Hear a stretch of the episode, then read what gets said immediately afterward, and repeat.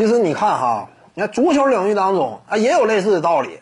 你说梅西、C 罗，他俩历史地位为啥高？那顶尖个人荣誉拿的多呀。为什么把他俩啊，甚至都放眼历史啊前五啊这个级别去衡量？他俩都没有世界杯，对不对？啊，团队的最顶尖荣誉都没有，但是个人荣誉这一块儿啊拿的太高了，所以他俩位置高吗？梅西、C 罗。金球、金靴拿了多少个？放眼历史，多顶级，这才是真正具备说服力的。那同样的道理，你像篮球领域，为啥我说得分王和常规赛 MVP 重要？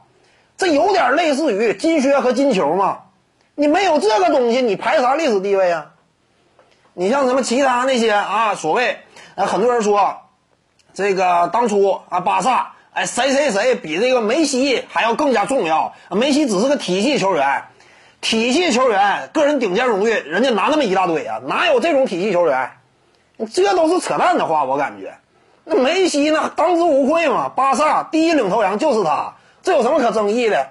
那对那其他谁谁谁好使啊？能比梅西更好使吗？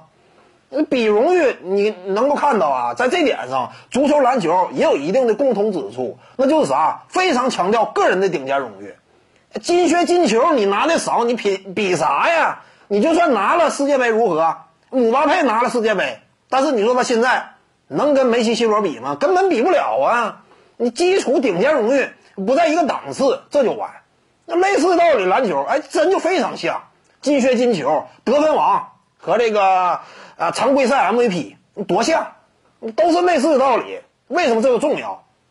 你在整个体育圈里，基本上大体上还是这样一种基本的评价标准的。没有个人顶尖荣誉，你谈别的那就有点多。啊，对呀，四个常规赛 MVP 就好像这个啊，C 罗现在金球拿几个？五个还几个？啊，这这就有点类似吗？各位观众要是有兴趣呢，可以搜索徐静宇微信公众号，咱们一块聊体育。中南体育独到见解就是语说体育，欢迎各位光临指导。